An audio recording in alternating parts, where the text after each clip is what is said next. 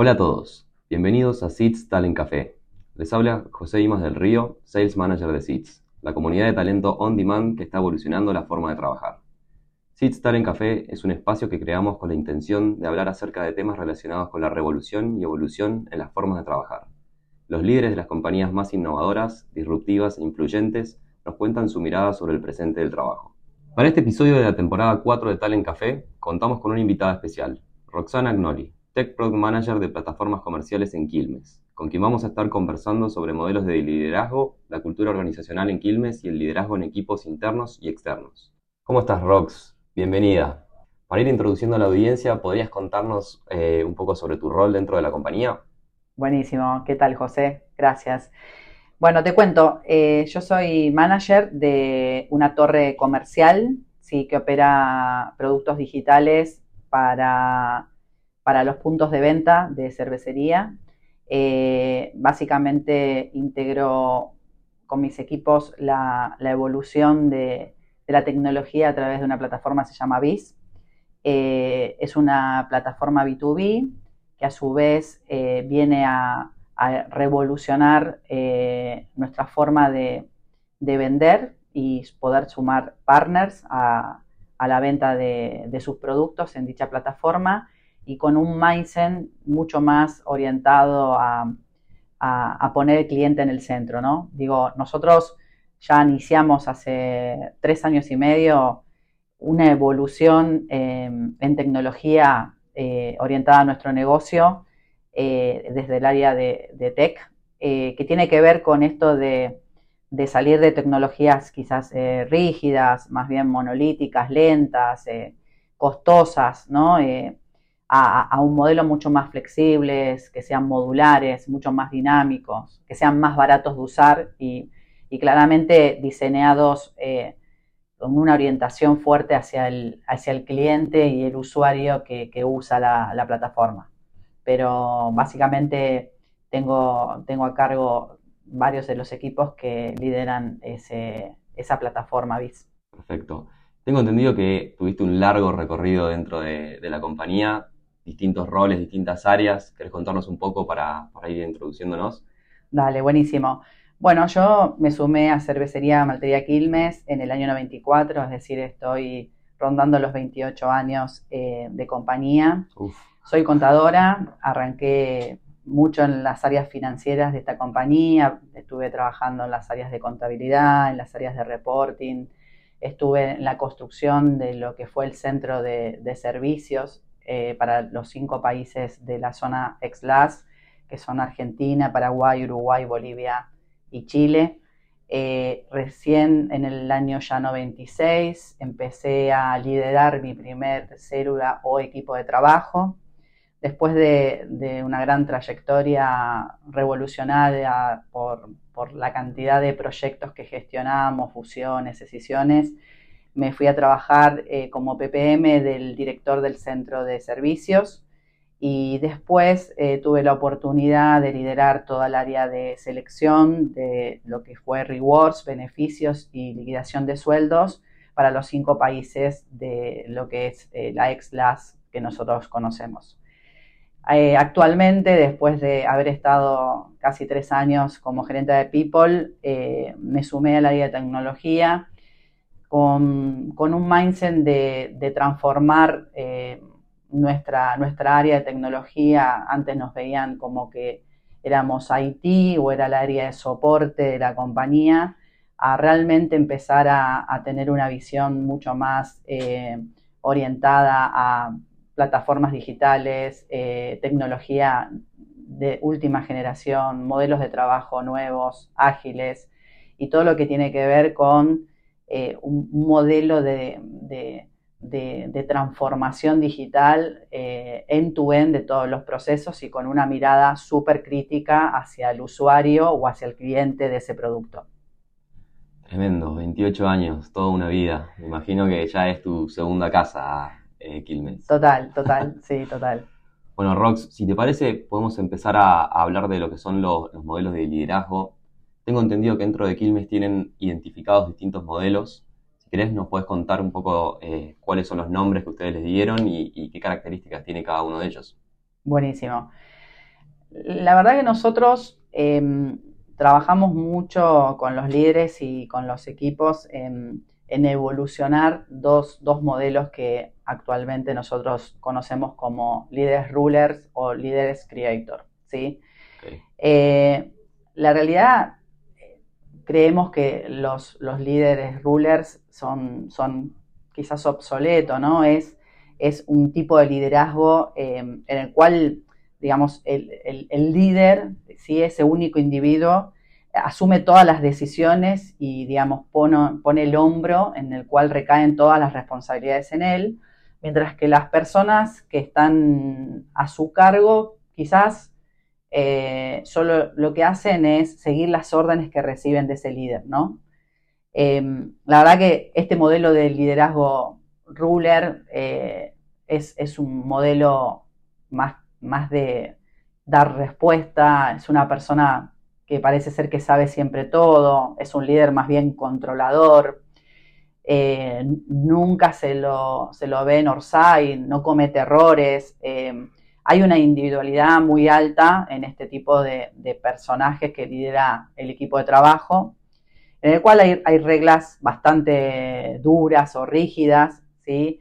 Y, y también muchas veces se los nota muy egocentristas, es decir, que claramente no, hay una, un reconocimiento hacia, hacia el logro con respecto al equipo y sí quizás como que él fue la persona que hizo eh, el laburo o el logro, digo, y eso quizás un poco relacionado a, a por qué vemos que estos modelos van quedando en el tiempo como obsoletos, es justamente la desmotivación o, la rotación que pueden generar en, los equipos de trabajo. Claramente es un modelo que, a mi entender tiene una mirada muy a corto plazo y una pérdida gigante de innovación por no explorar todo el conocimiento ¿sí? que se nutre dentro de ese equipo de trabajo. Entonces, nada, como decirte, este modelo de, liderazgo ruler creo que es algo ya antiguo, ¿sí? Y, nosotros queremos evolucionar nuestros líderes hacia un, liderazgo mucho más que nosotros llamamos creator o creador, que a diferencia del otro tiene una capacidad de quizás de, proponer y crear ideas y soluciones em, como más innovadoras, eh, porque no, no, no, nacen solamente de él esas ideas, sino sale, nacen del equipo de trabajo, ¿no? que él de alguna forma acompaña. Entonces, creo que si nosotros tratamos de, formar que nuestros líderes sean más este estilo de creator, son, son personas que trabajan en, fomentar las habilidades blandas de sus empleados o de sus, eh, equipos, y, creo que terminan generando un mayor nivel de compromiso, inclusión y productividad, ¿sí? En verdad, ¿qué características tiene este líder un poco más, eh, más orientado a, la creatividad? Es, creo que aprende de todos, ¿sí? Es, más un facilitador, Que una persona eh, que da las órdenes, que se hacen las reglas que él impone se muestra vulnerable, eh, es colaborativo y también mucho de, tiene que ver con, la escucha activa, ¿no? Son, son líderes que, escuchan y no interrumpen y eso como que estimula la, seguridad psicológica del equipo para que fomenten ideas y tengan mayor innovación en, lo que generen. Claramente hay un tema de adaptabilidad, ¿sí? Eh, es una persona que, maneja los cambios con bastante fluidez, ¿sí? porque los cambios pueden venir no solo de la organización, puede venir de la gente, e incluso a veces yo digo del mercado también, ¿no? ¿Sí? del mundo en general. Creo que e, estos líderes, si nosotros logramos formar, tienen una mirada realmente a mediano largo plazo, ¿sí? Y profundizan mucho la innovación. Me imagino que estos líderes también son formadores de líderes, por lo que me estás contando que tienen la capacidad de que todo el equipo puede llegar a ser en, algún momento ese mismo líder, ¿no? Total.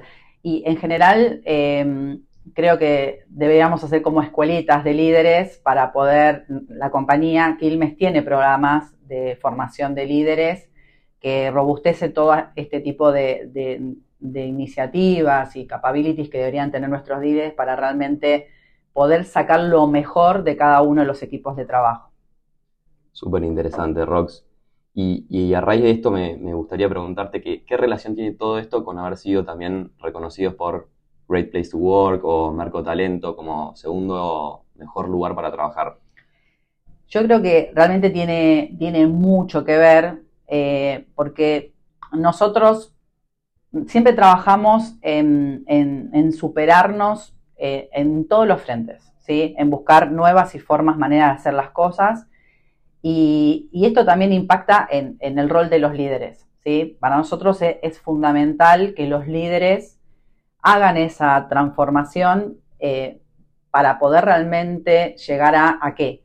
A realmente generar equipos de trabajo altamente productivos, altamente innovadores, con una capacidad analítica y social súper buena. Entonces, creo que nosotros fuimos cambiando y tiene que ver con, los logros que, que, vos mencionaste recién, es porque empezamos a ser líderes de escucha activa, de, enseñar y acompañar, de, mostrarnos eh, frente a un error como que también aprendemos de ellos, eh, de empezar por nosotros mismos como líderes, ¿sí? a, mostrarnos más, más vulnerables, que no tenemos todas las respuestas, líderes que también em, reconozcan a la persona como un todo, ¿sí? las personas que trabajan con nosotros no son personas que solamente vienen a trabajar y que su vida pasa por el trabajo, sino también son personas que tienen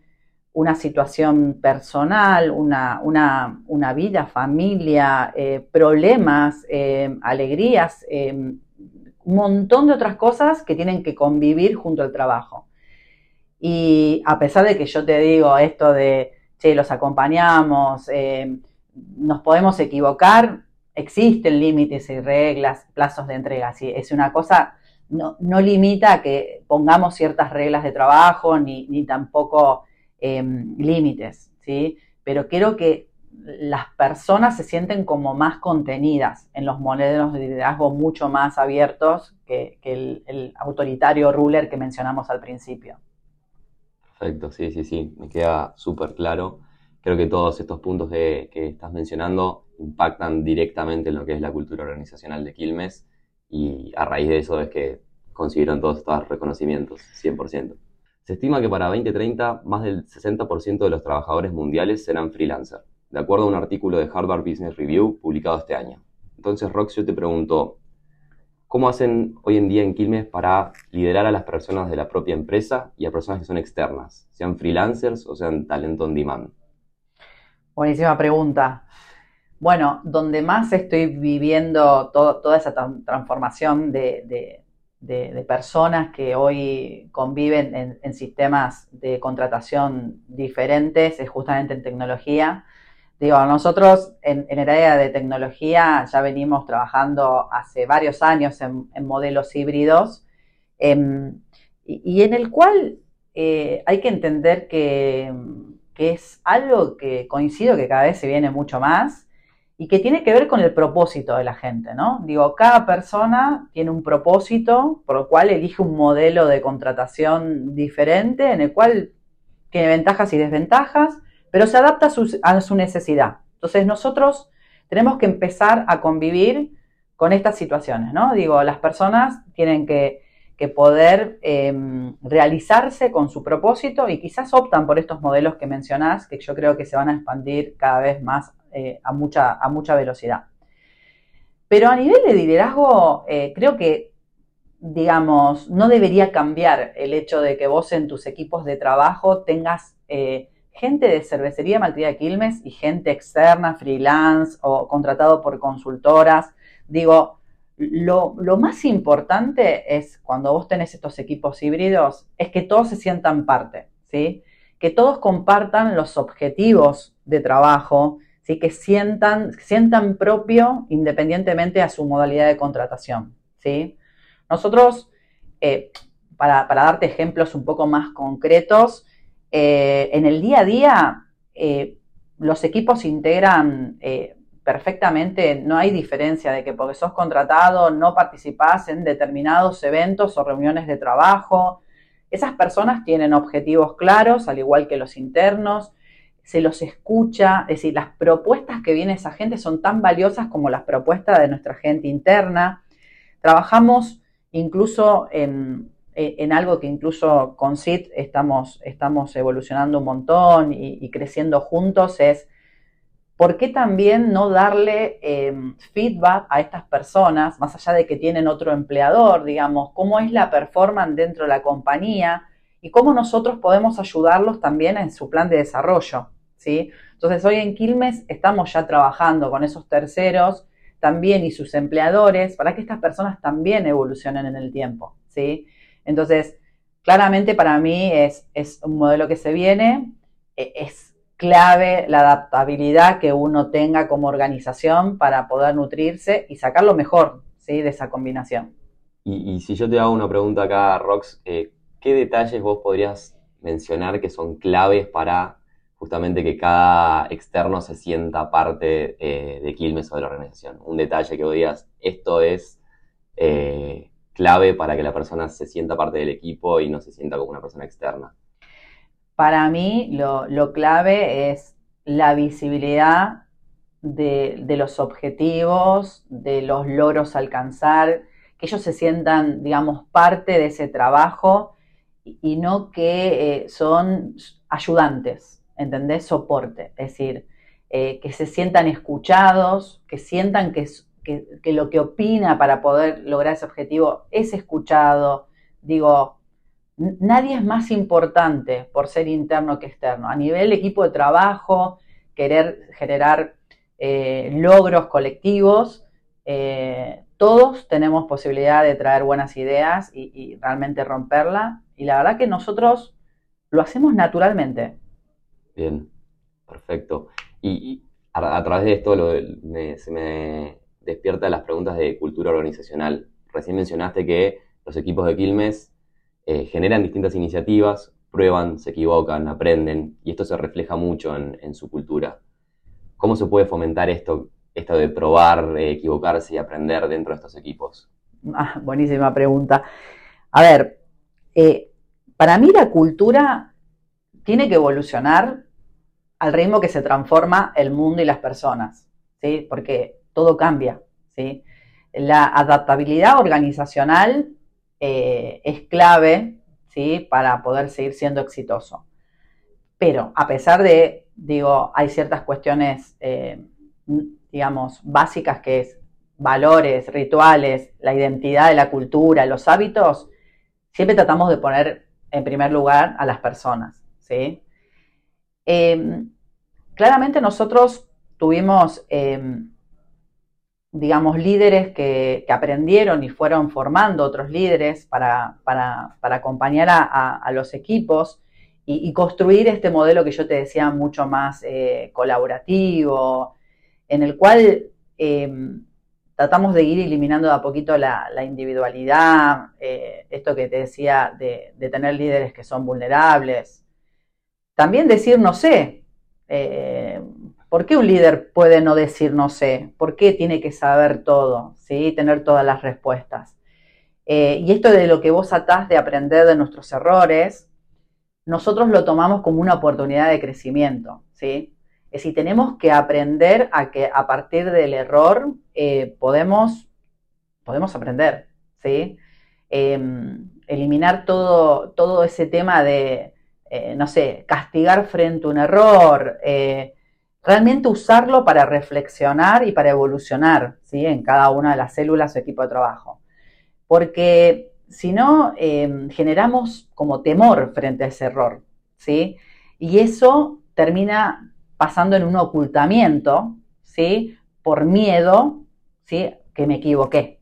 Entonces, eso es peor todavía. Entonces, creo que nosotros tenemos que aprender del error, sentir que con eso reflexionamos, que generamos mejor productividad en nuestros equipos de trabajo y evitamos claramente que las personas se sientan mal y que incluso tengan miedo y temor en trabajar con nosotros. Así que vamos por ese lado. Perfecto. Y a raíz ¿qué, bases tiene que tener justamente la cultura de la empresa de forma como así indiscutida para poder generar eh, esto que mencionas? Y la base cultural tiene que ser totalmente cambiante. Es decir, no, lo que no tiene que ser es una cultura rígida en el cual no se adapte ¿sí? a, lo que evoluciona el mundo. hoy vivimos constantemente en, un mundo muy cambiante, en, donde las cosas cada vez se hacen a mayor velocidad, ¿sí?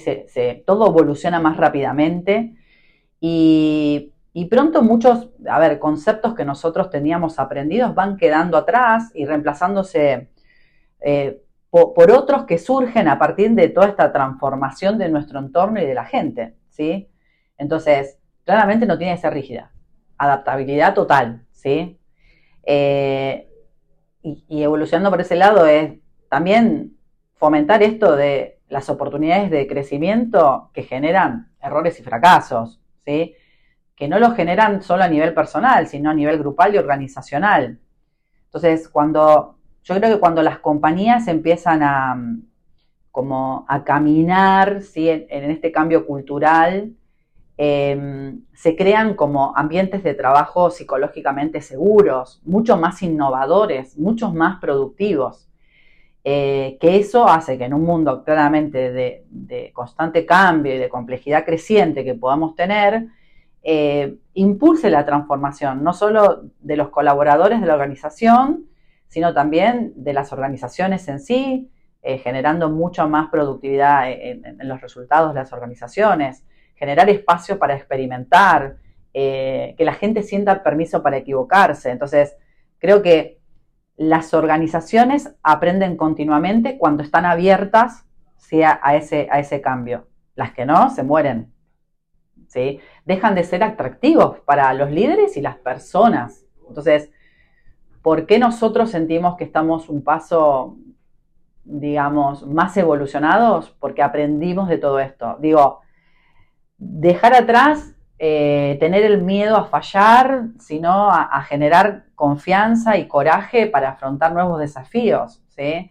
de, suponer que sabemos todo y que controlamos todo internamente y en el mercado. Nosotros ya ahora no, somos vendedores de cerveza, como una cervecería y Malteada de Quilmes. Digo, ya estamos explorando muchísimos negocios, ¿sí? Entonces, digo, eso hace aprender a que nosotros tenemos que trabajar y manejar la incertidumbre, ¿sí?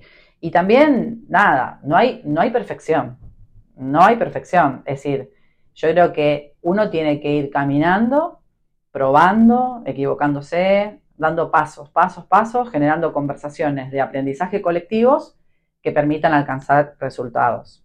Bueno, Rox, vamos cerrando nuestro episodio de Talent Café y, nos gustaría que nos dejes un consejo para los líderes eh, que nos están escuchando de acá al futuro. ¿Cuál sería tu consejo para, sus equipos? Ay, buenísimo. La verdad que primeramente muy agradecida de formar parte de este episodio.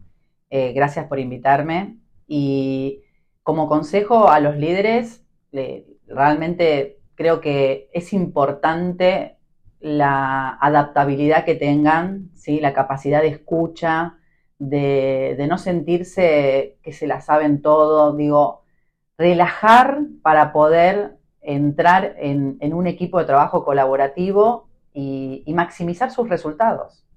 Hoy yo te puedo asegurar que cuando tenemos un trabajo colectivo en el cual el líder es uno más de esa célula de trabajo, como recomendación es, vas a maximizar los resultados. No, no creas saber todo y que con eso vas a lograr eh, mucho más. El trabajo colaborativo, la innovación que te puede traer cada uno de tus colegas de trabajo, vas a generar resultados que impresionantes.